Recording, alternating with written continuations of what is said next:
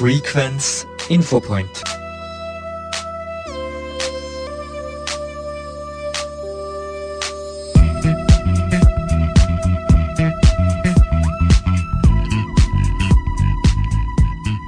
Heute ist Freitag, der 11. August 2023. Zum heutigen Infopoint begrüßt Sie aus dem Studios von Radio Frequenz Ernst Nussbaumer recht herzlich am Mikrofon.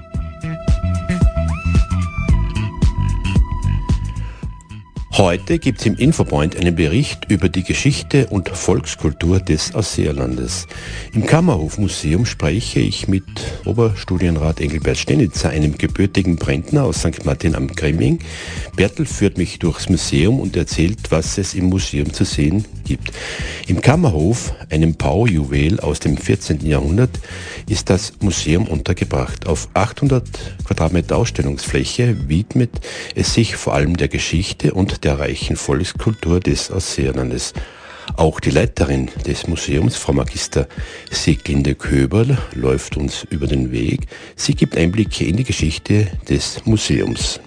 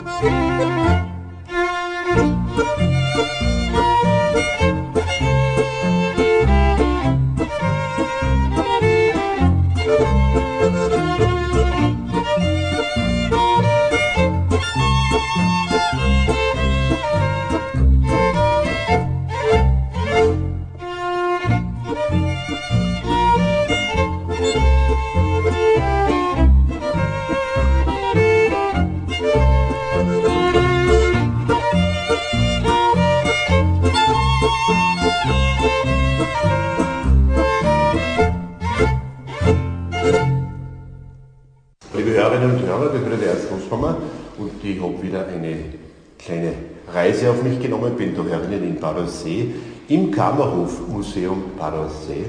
Und vor meinem Mikrofon habe ich jetzt den Bertel Stenitzer, der da herinnen auch Führungen macht und mit denen werden wir uns heute das Kammerhofmuseum ein bisschen näher anschauen. Bertel, einen wunderschönen guten Tag. Du ja. bist herinnen da, du machst Führungen, du bist aber kein gebürtiger Ausseher, oder bin ich da richtig? Ich bin gebürtig aus St. Martin am Greming, bin seit 1975 hier in Badersee. Ich war 1975 bin ich hergekommen als Hauptschullehrer, war dann 1975 bis 87 an der Hauptschule 2 als Englisch-Biologielehrer und dann wurde ich die letzten 20 Dienstjahre Volksschuldirektor mit Sonder angeschlossener Sonderklasse und Schwerstbehinderten. Nach der Pensionierung ist die Chefin des Kammerhofmuseums, Frau Magister Köberl, zu mir gekommen und hat mich gebeten, ich sollte hier Führungen übernehmen. Natürlich musste ich mich da zuerst auch als Nicht-Ausseher einarbeiten und dann 2008 begonnen, Führungen zu machen. Ich mache das auch in der Pension natürlich weiter und es ist immer sehr interessant mit allen, es jung und alt kommt daher und ich habe auch vorgestern die letzte Führung gemacht. Ja. Und, ja. Bertel, darf ich Bertel zu dir sagen? Ja, ja. Bertel, wir stehen da in einem wunderschönen Raum herinnen mit Marmortüren und wunderschön. Sind das Fresken oder ist das nur eine Malerei? Das sind Fresken. Weiß man ungefähr, wann die sind?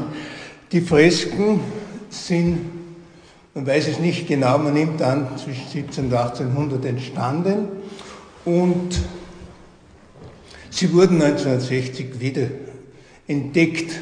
Es war alles überweis nicht, wie man so sagt. Ja, ja. Und bei einer Neujahrsmalung hat der, hat der Maler da einen Kopf entdeckt und damals hat man dann vorsichtig ja. die, die Übermalung entfernt und hat sie wiederhergestellt. Wie gesagt, man weiß den Künstler nicht oder die Künstlerin, die das geschaffen hat, aber es sind Motive aus dem Ausseerland mhm. und die können wir dann auch erklären, die haben eine ja. Geschichte. Bertel, seit wann gibt es das Kammerhofmuseum und in welchem Gebäude ist es? Ja, das Kammerhofmuseum wurde urkundlich erstmals 1395 erwähnt. Es stand immer im Zusammenhang mit dem, mit, das, mit dem Salzhandel. Im Salz war es ja so, dass ursprünglich Mönche des Stiftes Rhein so um 900 da diese Salzabbaurechte bekamen.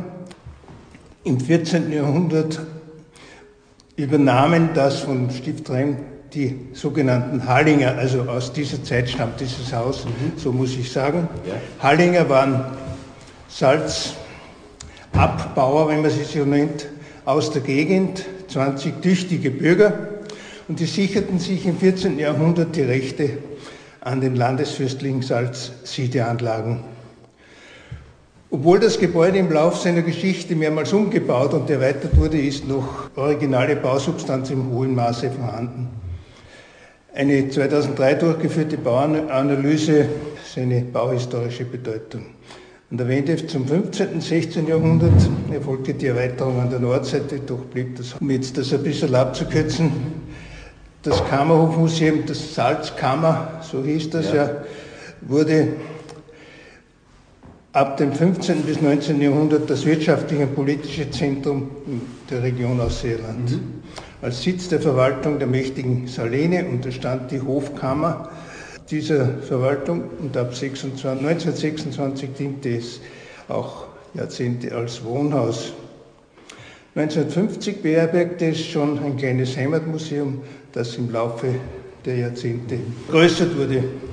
Vielleicht eines noch, ich habe oben die Hallinger erwähnt. Ja. Im Jahre 1442 übernachtete Kaiser Friedrich III. hier auf seiner Krönungsfahrt nach Aachen und im Dezember weilte der Kaiser Maximilian. Kaiser Friedrich III. hat diesen Hallingern, diesen Einheimischen, die Salzrechte gekauft mhm. Und seit damals ist es praktisch immer im Besitze des Staates gewesen, Kaiser und dann der Republik Österreich bis in die 90er Jahre. Ja, der Besitzer jetzt ist eigentlich die Gemeinde Aussehen. Ja, ja. Jetzt muss ich ganz kurz unterbrechen. Ich habe jetzt nämlich ganz viele Interessanten vor mir, nämlich die Leiterin des Kammerhofmuseums, Frau Magister Sigende Köber. Vielleicht für unsere Hörer ganz kurz über das Kammerhofmuseum. Und Sie leiten das seit wie lange schon? Seit über 20 Jahren. Ich war früher Kulturreferentin und da habe ich gesehen, dass wir ein ganz tolles Haus haben, ein tolles Museum, das man noch viel toller machen kann. Mhm, mhm. und da habe ich einen Verein gegründet, beziehungsweise ich habe die Vereinsgründung initiiert ja. und bin dann nach zwei Jahren gleich Leiterin waren. Und ja, und wie ich dann von der Gemeinde weggegangen bin, das war 2008, habe ich mir das Museum als ehrenamtlich, als Obfrau des Vereins behalten. Es ist ja ein wunderschönes Ambiente da herinnen. Man ist fasziniert und man kommt vom Schauen gar nicht aus. Ja, wir haben sehr äh, viel zu bieten, wie es wie heute aus Seerland ist. Nicht? Wir bieten unsere Schätze. Wie versteht man das?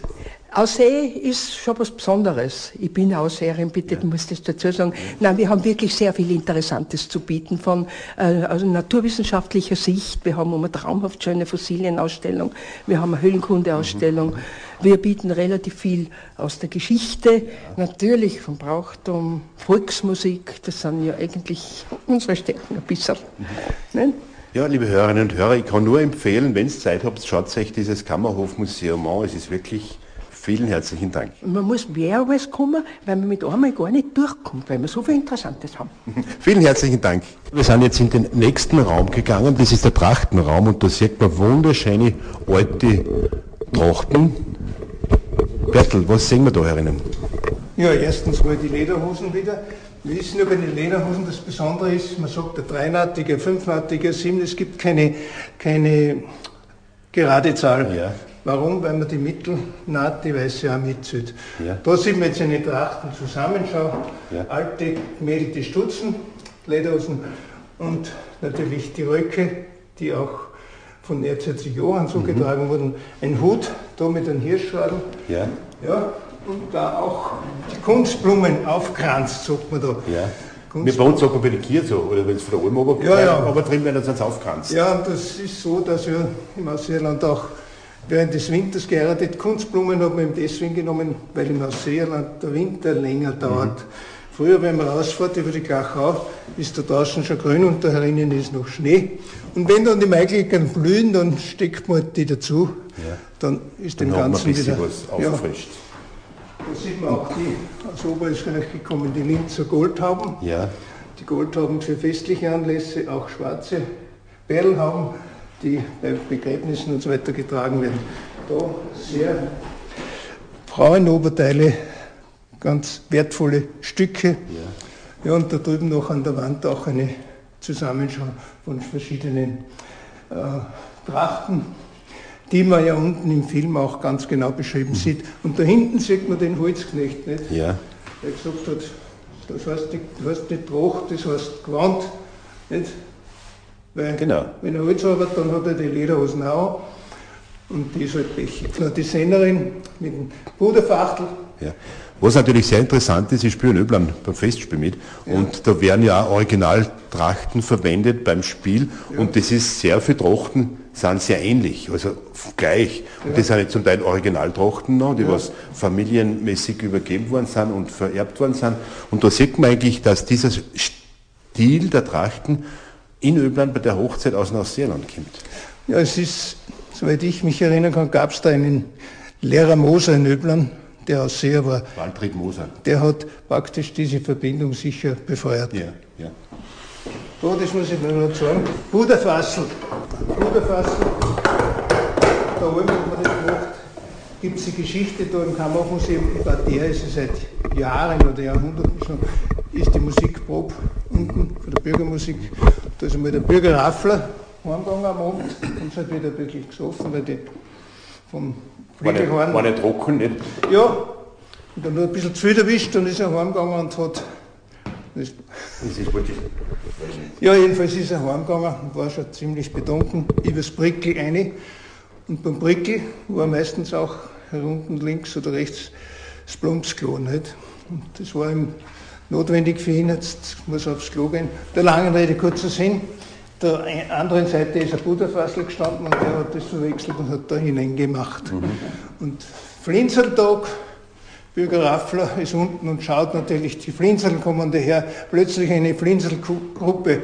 Der Raffler das Butterfass Sakrament herunter, das der Raffler. Die Legende sagt, nächsten Fasching, das tue ich mir nicht mehr an, das habe ich nicht noch, das ist Buriger ja, ist er nach Innsbruck gefahren, Fasching Freitag, Hotel rein, und gesagt, ja, das gut, braucht er da ein Zimmer. Ja, wie lang? Ja, bis in Aschermittwoch. Ja, gut, sagt die Dame da, ja, und von wo kommen Sie? Hat er gesagt, das wirst du nicht wissen. Von aussehen. Ach so, ja, na weiß ich schon, ja, habe ich schon gehört. Ja. Und dann schreibt sie weiter und fragt ihn nach dem Namen. Ja, wie ist der Name? Ja, Raffler. Ich weiß jetzt nicht mehr Johannes oder wie. Und dann schreibt sie und schaut so, ah, dann sind Sie der mit Buderfassel.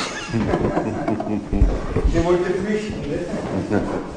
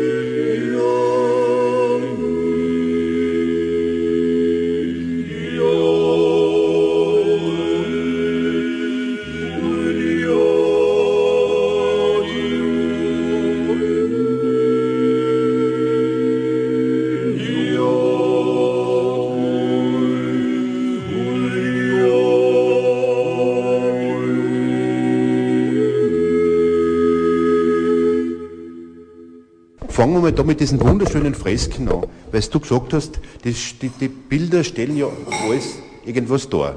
Ja, die Fresken.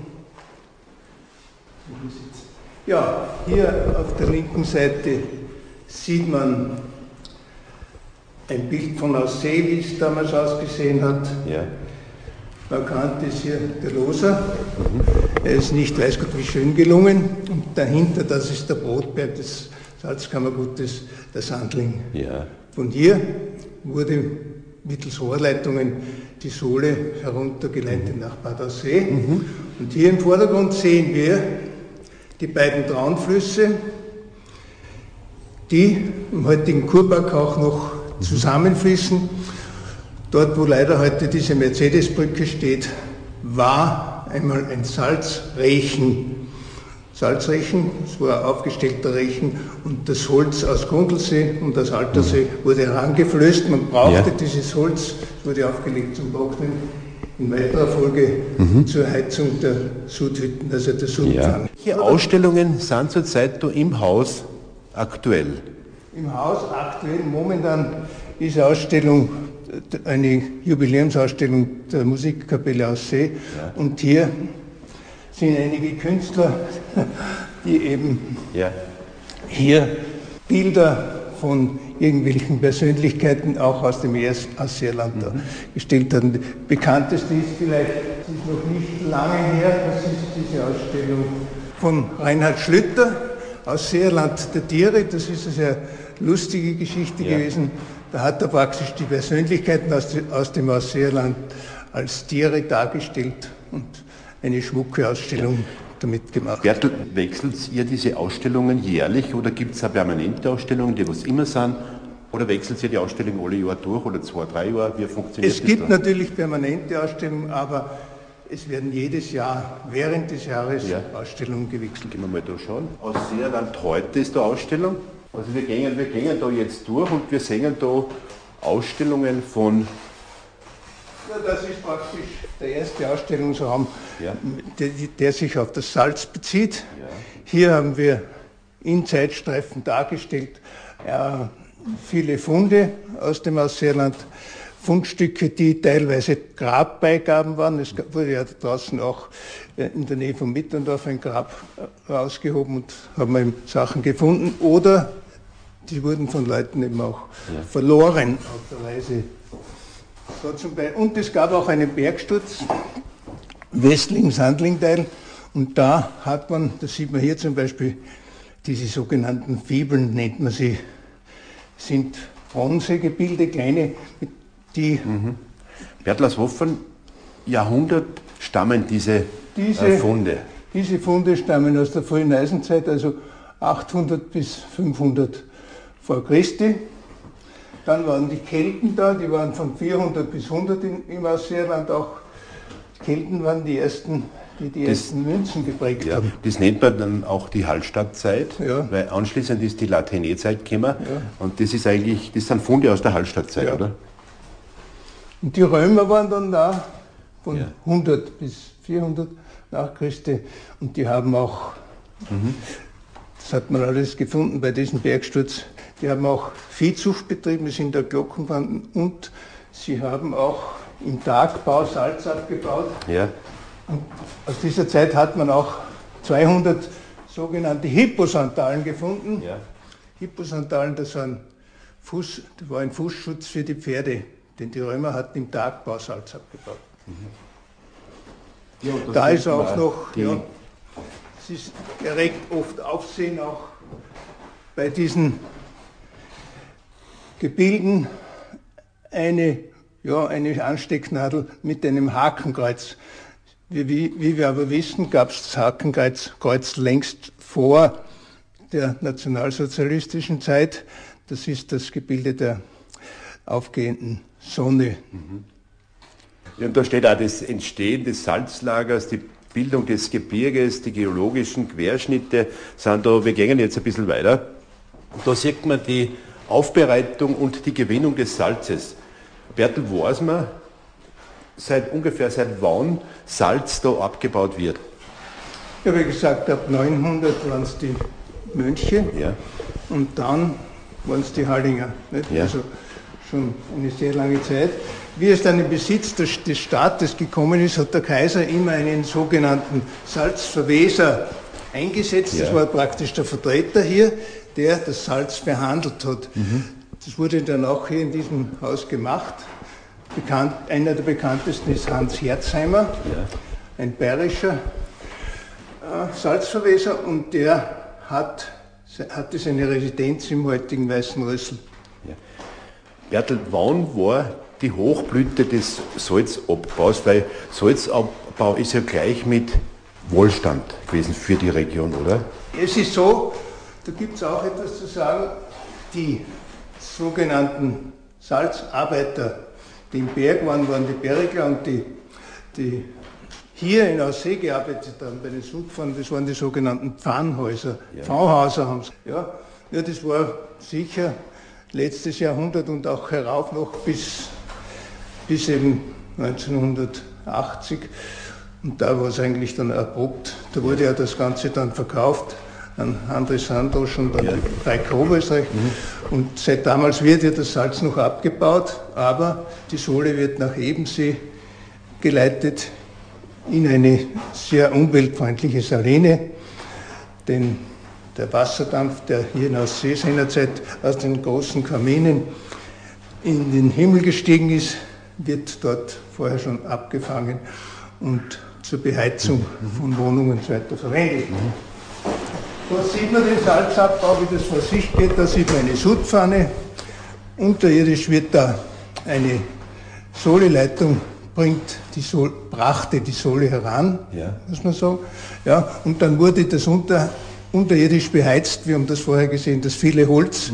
Ja, hat aufgesagt, ja, die Berge im Ausseerland kriegen jetzt schon Glotzen, weil das Holz wurde alles gefällt und das Nachwachsen, das geht ja nicht so schnell. Nicht? Man hat sogar, da ist ein Bild drüben, in letzter Zeit, vor 1870, hat man sogar draußen am Ödensee Dorf abgestochen, um die Getrocknet und dann die, die zum Warzen. Sudpfannen geheizt.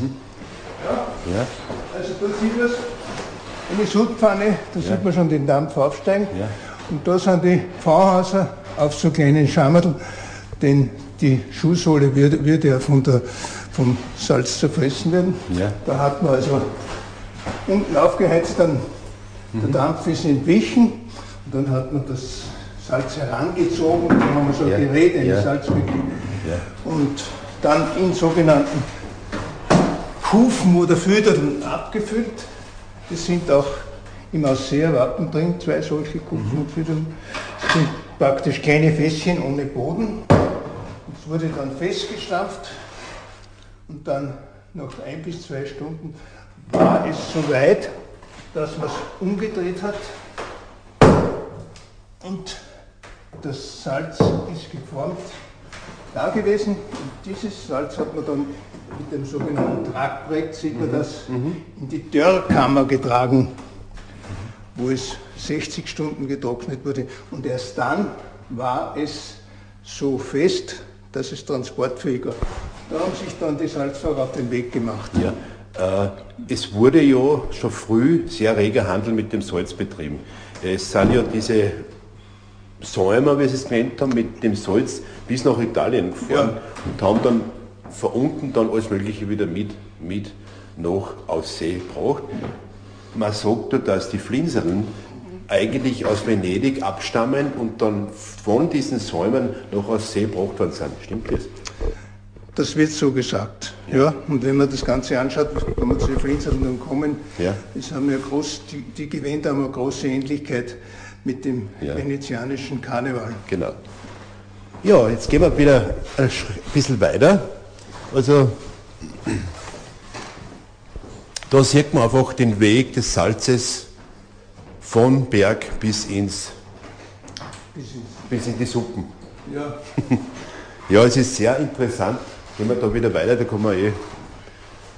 da Wenn man man da- auch zum Beispiel Oberdach, äh, außerhalb des, der, der, der Salzabbaugebiete wurden eben dann Rohre hergestellt, Holzrohre, und da hat es verschiedene Geräte auch Ja. Da waren kleine Bohrer an großen und der sehr Arbeiter haben gesagt, das ist ja so ein Block, das ist ja kein Bohren, das ist ja ein Nogen. Und Ja. darum haben sie diesen großen Bohrer dann in Lohnoger genannt. Bitte nochmal. Lohnoger. Der Ausseher sagt nicht Loch, sondern Ja. sagt Loh. Loh. Sagt er nicht Koch, sondern sagt Co. Ja. Ja, mit dem, das ist der Lohnoger gewesen. Ja. Gehen wir ein bisschen weiter wieder. Jetzt gehen wir da in eine Ausstellung, wo Persönlichkeiten aus Aussee präsentiert werden. Oder, oder wo, sind- wo sind wir da? Na, sie ist diese, dieser Ausstellungsraum ist Erzherzog Johann, Ja, gewidmet. Anna Blochel gewidmet. Ja. Erzherzog Johann hat 1819 erstmals am Toplitzsee die Anna Blochel gesehen, getroffen. Ja. Sie war zarte 15 und er 37 und sie haben sich, das wissen wir, auf der Stelle verliebt. Und dann, die ganze Geschichte ist auch hier in diesem, wo Privatleben Ja. steht, in diesen Bildern abgebildet. Wir wissen, ja, Es gibt ja äh, dann die Folge dazu, also der nächste Schritt war ja dann die Hochzeit in Öblan. Da war ja der Pfleger hat da geheiratet und der Erzherzog Johann war da als Brautführer da. Und da hat er die Anna Blochel wieder getroffen und da haben sie sie das Ehe, Eheversprechen dann gegeben. Da gibt es eben dieses Stück von der Paula Crocker, die Hochzeit, wo das sehr gut beschrieben wird. Ja, das war 1936 die erste Aufführung. Wir wissen auch beim Erzherzog Johann, sein Bruder war der Franz, Erzherzog Johann, das wissen auch die wenigsten, ist in Florenz geboren. Ja, der Vater war Leopold II. Und 1890 ist ja Josef II. verstorben und es folgt ihm Leopold da aus der, aus der Toskana herauf Genau. mit der ganzen Familie. Nur Leopold war nur zwei Jahre, dann ist er verstorben auch. Und dann wurde der Bruder vom Erzherzog Johann, der Franz, wurde dann Kaiser. Und zwischen den beiden gingen die Meinungen über die Zukunft der Monarchie weit auseinander. Ja, da sieht man den Brandhof. Nicht? Da hat sich Erzherzog Johann zurückgezogen, dann war dann neun Jahre hier. Und erst nach dem neunten Jahr hat sein kaiserlicher Bruder nachgegeben, durfte er heiraten. Um Mitternacht hat er da oben in dieser Kapelle die Anna Blochel geheiratet. Es war nur ein Priester anwesend und zwei, zwei eben Trauzeugen. Er hat dann viele Dinge da gekauft, den Göckelhof, Weingut in Bickern und er hat sich besonders verdient gemacht in der Industrialisierung des Erzberges. Ja. Und zum Beispiel hier ist ein Bild von Vordernberg, das war damals eines der modernsten Fabriksanlagen, die es überhaupt gegeben hat. Er hat auch Fahrten nach England in die Industriegebiete gemacht, um eben da Informationen auch für, eine, für ein moderneres. Er war, der Herzog Johann war ja sehr vorausblickend und für die damalige Zeit äh, sehr gut für die Bevölkerung. Er hat die Versicherung gegründet, die Bergversicherung und ja, auch den, die Grazer Bruderlade. Genau. Und auch die Grazer Wechselseite, ja. stammt eigentlich aus der Zeit. ja. Also der war sehr vorausblickend. Und war sehr viel unterwegs. Er war ein Bergmensch irgendwo, war, war viel er, auf die Berge.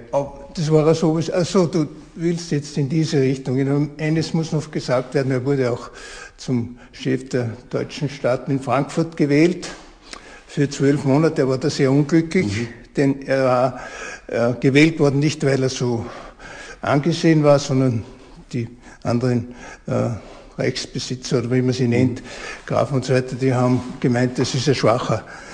Da gibt es den auch, wir, wir sagen, den kann man leicht überhirseln. Ja, es gibt auch Briefe hier, wo er seiner Anna schreibt ja. und sich darüber beklagt. Mhm. Die letzte Ruhe, 1859 ist er verstorben, hat er dann im Schloss Schenna in Meran gefunden, auch Anna Blochel ist dort, hat dort den letzten, die letzte Ruhe gefunden und die ist 1885 dann gestorben. Er hat sich unter das Volk gemischt, die Menschen mhm. haben mit ihm getanzt. Ja. Es wird auch die Legende gesagt, dass er einmal für einen Monat in Sülktal auf der Jagd war ja, böse Zungen sagen, dass die noch, dass Kinder von ihm dort als Nachkommen irgendwie dann aufgetaucht sind. Aber das Volk hat schon immer mehr gewusst, als wahrscheinlich geschehen ist. da gibt es Legenden und Geschichten dazu, die's, ja. Er war ein, ein Vordenker, das sieht man ja die Kartoffeln nicht, das ist klar. Obst. Ja. Und einen Stier hat er gekauft, auch für die, für die Genossenschaft Gröbming. Ja. ja und so weiter und so fort. Aber wie gesagt, das ist ein, man könnte über, diese, über diesen Raum, was wir hier haben, sicher eine, eine eigene Sendung machen über, Sendung. über Erzherzog Ja. Okay. Oder man kann auch eine Doktorarbeit schreiben darüber, man müsste nicht nach Bratislava gehen. ja, jetzt sind wir aber wieder im ersten Raum. Der Preiskin erklären. Das ist der Sandling. Ja. Da gibt es eine Geschichte natürlich auch Heute wird dort noch Salz abgebaut, wie gesagt, nach, in einer Leitung die Sohle nach Ebensee geleitet. Aber der Berg hat eine Geschichte auch. Während des Krieges 1943 wurde begonnen in einem Stollen hier Raubgut äh, abzulagern. Es wurden da Bilder aus dem Louvre in Paris, viele Schätze, Kunstschätze, der Genta-Altar aus Belgien und so weiter. Und dann Kriegsende war es dann so, dass der Gauleiter Eigruber, der in Linz gesessen ist, das ist der Steirische Meer, der Grundlsee, und da hinten auf diesem Bergerl da, hinter diesen Hügeln, wo dieses Gamsal oben zu sehen ist, ja. da gab es den sagenumwobenen Toplitzsee, den gibt es heute noch. Ja. Nicht? Während des Krieges wurden da drinnen auf einer Druckpresse falsche Pfundnoten hergestellt, um die Währung der Engländer zu schwächen. Mhm. Es wurde auch immer wieder nach dem Krieg hier drinnen äh, getaucht. Ja? Und der letzte Tauch und die Leute, denen war das schon so lästig, den Aussehen. Mhm. Der lange Rede, kurzer Sinn. Ja, 19, ich weiß jetzt nicht genau, ich glaube 1988 war das, war der letzte Tauchgang, Zeitung groß, ja. Und es war dann so, so wurde das erzählt, es war eine pechschwarze Nacht, aber wie sie den Tauchgang gemacht haben um Mitternacht, ja, hat sich, haben sich die Wolken vom Mond zurückgezogen und es wurde hinuntergetaucht. Man hat da irgendetwas geortet inmitten des Sees. Ja, und da sind die Taucher hinunter und fanden zwei Kisten Sie zogen sie, brachten sie hoch, hob sie in die Schiffe, es klimperte. Und dann haben wir es aufgemacht, es glänzte. Und es glänzte, wie könnte es anders sein? Gülden, man glaubte hier einen goldenen Schatz gefunden zu haben. Und wie es dann genauer geschaut haben, wisst ihr, was drin war? Bierkapseln. Gute, eine gute Geschichte. Burschen haben, haben 1982 sich in Altersheum zusammengetan ich glaube beim Schneiderwirt war es, haben sie gesagt, jetzt müssen wir da mal aufhören mhm. mit diesem Käse. Jetzt sammeln wir Bierkapseln und die haben sie in, in, zwei Kisten getan und Steine dazu und haben dann das, die zwei Kisten versenkt. Und seit damals ist nicht mehr getaucht worden. Getaucht. Dieser Raum ist insofern notwendig, mit dem Jahre 1877 kam die Eisenbahn nach Badersee. Das hatte zwei positive ja. Impulse. Erstens hat man dann Kohle hergebracht. Man brauchte nicht mehr, die Berge konnten sich erholen, die verloren die Glatze. Ja, mit, den, äh, mit Kohle und ja. später sogar mit Schweröl hat man ja. dann die, die Sudhäuser, Sudhäuser betrieben. betrieben ja. Und das zweite war natürlich das Aufblühen des Kurortes. Mhm. Der erste Kurarzt war der Dr. Josef Schreiber. Ich möchte mich da auch kurz halten. Es wurde praktisch die Sohle verwendet, um Kur, um die Leute kuren zu lassen. Ja. Aber das war unter ärztlicher Aufsicht. Da haben wir so einen Bottich, wie das ausgesehen hat. Die Leute haben sich da reingesetzt und es gab immer einen Kurarzt und eine Betreibung. Ja. Kur gibt es seit 1900 ungefähr, oder? Ja, 1800 mit, mit dem, mit dem mit der, mit, der, mit der Eisenbahn, wie die gekommen ist. Die ja. ist ja da gekommen 1877. Ist der Baltischer Kurarzt worden? Ja, ist Kurarzt worden. Da ja. Kuranstalten. 1889 gab es das Kurmittelhaus. Ja. 1979 bis 12 das Vitalbad, das wurde dann weggegessen. Mhm. Und jetzt, jetzt gibt es das Narzissenbad. Ja. Und jetzt, Bertel, es ist ja so, dass die Salzgewinnung relativ, also sehr zurückgefahren ist in den letzten Jahren. Ja. Äh, aber es gibt eine andere große Einnahmequelle, das ist der Tourismus, oder? Der Tourismus hat eben auch mit dieser, wie die Eisenbahn gekommen ist, begonnen, in besonderen Formen auch. Es, gab, es gibt Häuser auch aus dieser Zeit, die da gebaut wurden. Es waren zum Beispiel draußen für Braunfalk waren 84 Villen vorgesehen, 32 wurden dann gebaut. Hat von jüdischen Villen gesprochen, aber nicht, das waren nicht nur jüdische, sondern andere natürlich auch. Und es ist richtig, wie du sagst, das war Impuls für die Kur. Wir kommen jetzt in einen anderen Raum, da steht vorn groß drauf Kino. Bertel, was gibt es im Kino? Beim Kino gibt es eine, eine sehr ausgewogene Sammlung von interessanten Filmen. Erzherzog Johann, Anna Blochel ist ein eigener Punkt. Dann die Tracht im Ausseerland, die eine große Rolle spielt. Die Ausseer sagen zwar nicht Tracht, sondern die sagen, das ist Gewand. Haben sie mal einen Holzknecht interviewt und gefragt, was, was er über die Tracht weiß. Hat er gesagt, Tracht zu einem Blödsinn, das ist Gewand bei uns. Mhm. Weil ich habe am Sonntag eine Lederhose an und am Veritag auch. Nur die am Veritag ist pechig, weil ich da der Arbeit bin. die Tracht dann Kaleidoskop, da gibt's, das ist über die Geschichte des Ausseerland und historisches Filmarchiv von Hans Gilge. Hans Gilge war ein Hauptschuldirektor, der aus Kramerstetten in Oberösterreich 1920 gekommen ist. Der hat ganz, ganz wertvolle äh, Dinge hinterlassen, was die Historie und auch das Brauchtum, er ist in den Bergen herum zu den Sennerinnen, hat alte Gstanzeln und so weiter aufgeschrieben, kommen dann oben, sieht man auch das Leder der Berge, dieses Buch hat er gestaltet und hatte einen eigenen Chor und der war eben der, der hier auch sehr viel, also 1970 ist er dann verschieden, braucht zu, da Weibern Monofond, Seidentuch und der Hut zum Beispiel, wie der gemacht wird.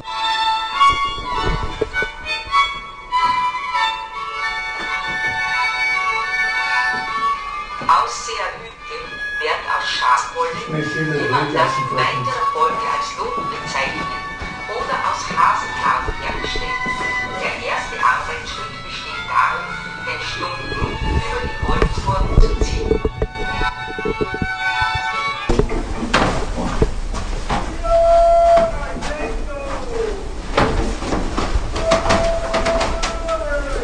Das Holzarbeiten war natürlich eine schwierige Sache, das Holz zu Tal bringen. Schau, da sieht man sie. Da ist viel passiert, was die Männer sind vorhin gesessen, da gehen sie mit den Schlitten auf und ja. haben sie ins Tal, ins Tal geliefert. Nicht? Da ist viel passiert, ja. ja. Jetzt müssen wir aber da noch durchgehen. Ja, ja ist schon recht. Die Ende ist ja für, nur für die Fossilien. Ach so, ja. Das ist ihr Leben. Ja. Ich habe gesagt, bei den Führungen, die meisten Leute haben zu den Fossilien keinen Bezug. Aus Seerland war ja mal alles Meer, das haben wir ja gesehen. Ja. Nicht? Und das sind halt da alles Stücke, die da auch gefunden wurden. Bertel, wir sind jetzt in der Fossilienausstellung.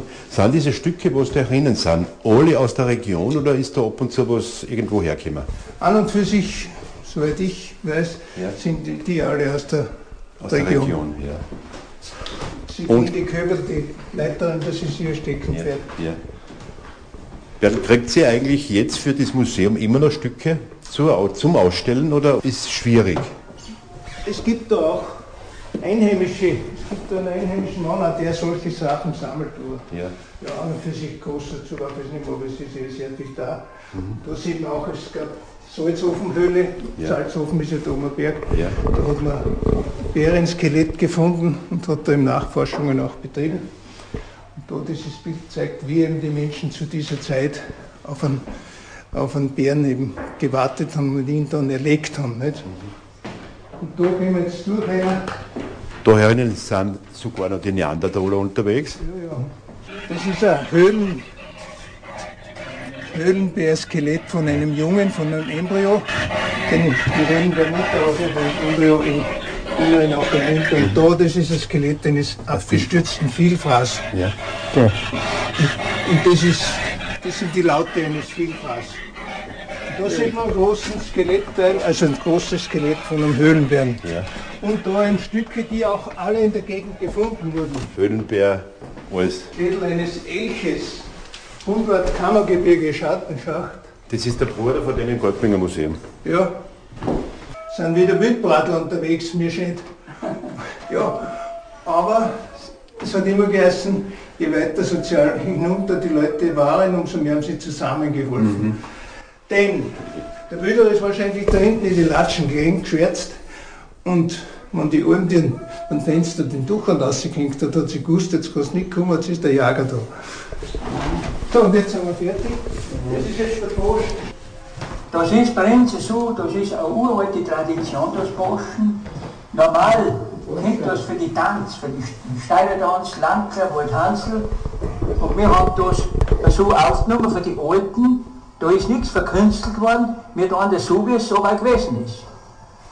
Und bei den Straßenboschen, da ist es so, der. Hansl ist der Fahrboscher, der Herbert der Sechster, der macht den Riolenschlag und ich bin der Zuheboscher.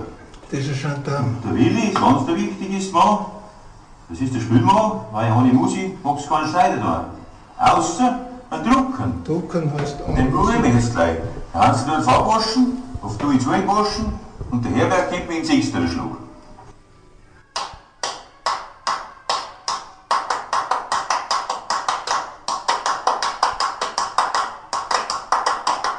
So, Ja, mit diesem Boscher aus dem Ausseerland darf ich mich bei dir, lieber Bertel, recht herzlich bedanken für die sehr interessante Führung im Kammerhof Museum in Badersee. Bertel, vielen herzlichen Dank.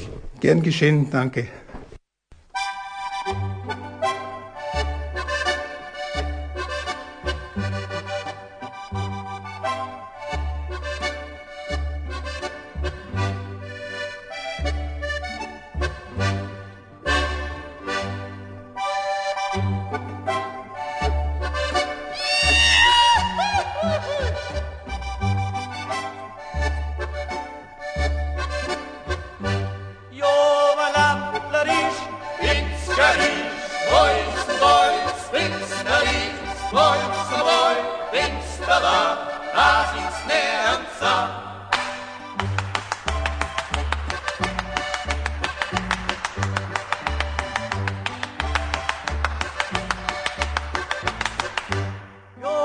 even say, even say, beyond my down and say, was the.